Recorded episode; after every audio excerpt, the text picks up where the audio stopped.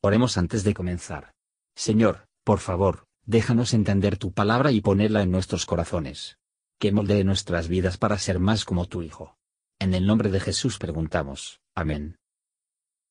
Capítulo 26 Y vinieron los cifeos a Saúl en Gabaa, diciendo, ¿No está David escondido en el collado de Aquila, delante del desierto? Saúl entonces se levantó y descendió al desierto de Sif, llevando consigo tres mil hombres escogidos de Israel, para buscar a David en el desierto de Sif. Y asentó Saúl el campo en el collado de Aquila, que está delante del desierto, junto al camino. Y estaba David en el desierto, y entendió que Saúl le seguía en el desierto.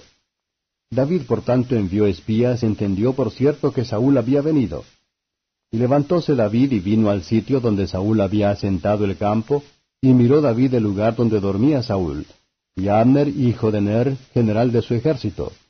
Y estaba Saúl durmiendo en la trinchera, y el pueblo por el campo en derredor de él.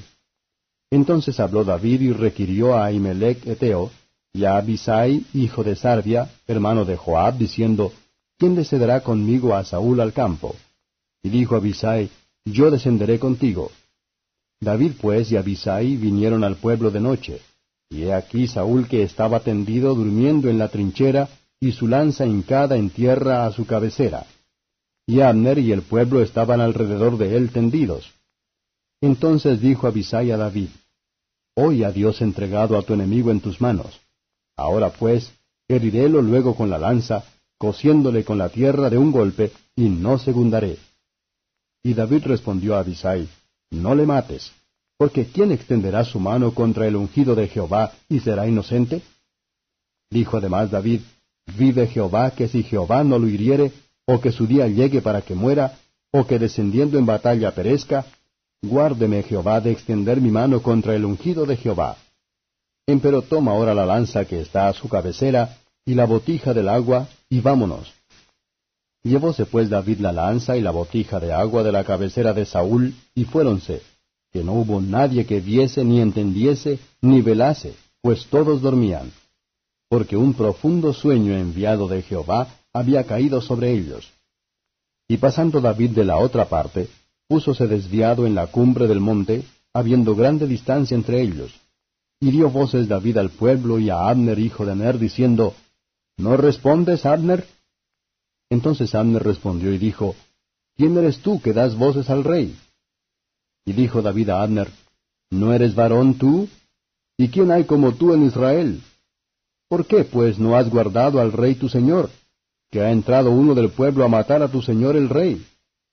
Esto que has hecho no está bien. Vive Jehová que sois dignos de muerte, que no habéis guardado a vuestro señor, al ungido de Jehová. Mira pues ahora dónde está la lanza del rey y la botija del agua que estaba a su cabecera. Y conociendo Saúl la voz de David, dijo, ¿No es esta tu voz, hijo mío David? Y David respondió, mi voz es, Rey, Señor mío. Y dijo, ¿Por qué persigue así mi señor a su siervo? ¿Qué he hecho? ¿Qué mal hay en mi mano? Ruego pues que el rey mi señor oiga ahora las palabras de su siervo. Si Jehová te incita contra mí, acepte un sacrificio. Mas si fueren hijos de hombres, malditos ellos en presencia de Jehová, que me han echado hoy para que no me junte en la heredad de Jehová, diciendo, Ve y sirve a dioses ajenos. No caiga pues ahora mi sangre en tierra delante de Jehová, porque ha salido el rey de Israel a buscar una pulga, así como quien persigue una perdiz por los montes. Entonces dijo Saúl, He pecado. Vuélvete, hijo mío David, que ningún mal te haré más, pues que mi vida ha sido estimada hoy en tus ojos. He aquí yo he hecho neciamente, y he errado en gran manera. Y David respondió y dijo, He aquí la lanza del rey, pase acá uno de los criados y tómela. Y Jehová pague a cada uno su justicia y su lealtad, que Jehová te había entregado hoy en mi mano, mas yo no quise extender mi mano sobre el ungido de Jehová. Y he aquí, como tu vida ha sido estimada hoy en mis ojos, así sea mi vida estimada en los ojos de Jehová, y me libre de toda aflicción. Y Saúl dijo a David, Bendito eres tú, hijo mío David, sin duda ejecutarás tú grandes empresas y prevalecerás. Entonces David se fue su camino y Saúl se volvió a su lugar. Comentario de Matthew Henry I Samuel capítulo 26, versos 1 a 12. Que tan pronto pierden corazones impíos las buenas impresiones convicciones han hecho sobre ellos. Cómo indefensos fueron Saúl y todos sus hombres. Todo como si desarmado y encadenado, pero no se hace nada para ellos, son solo dormido.